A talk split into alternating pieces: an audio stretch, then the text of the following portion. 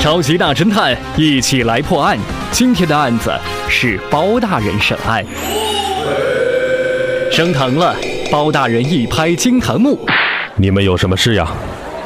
大人，这个人的马把我的马踢死了，你一定要为我讨回公道啊！蒋琴，苏林说的是真的吗？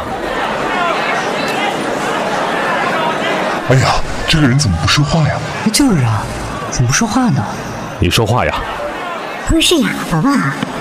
蒋琴一言不发。包大人又说怎么不说话呢？此人是个哑巴，不好审，退堂吧。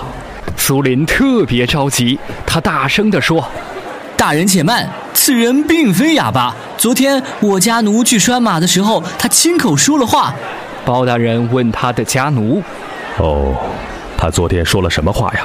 大人，我去牵马时，他对我说：“他家马很凶，要我把马拴别处，免得踢坏我家公子的马。”此话当真？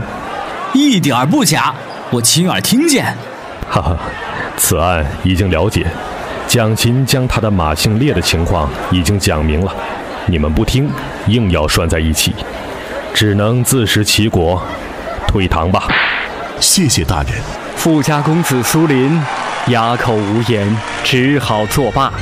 唉，我只能自认倒霉了。头上一片晴天，心中一个信念。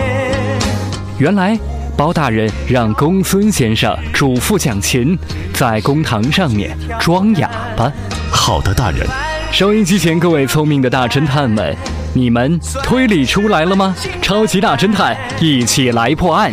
以上就是今天的案子，下期再会。我。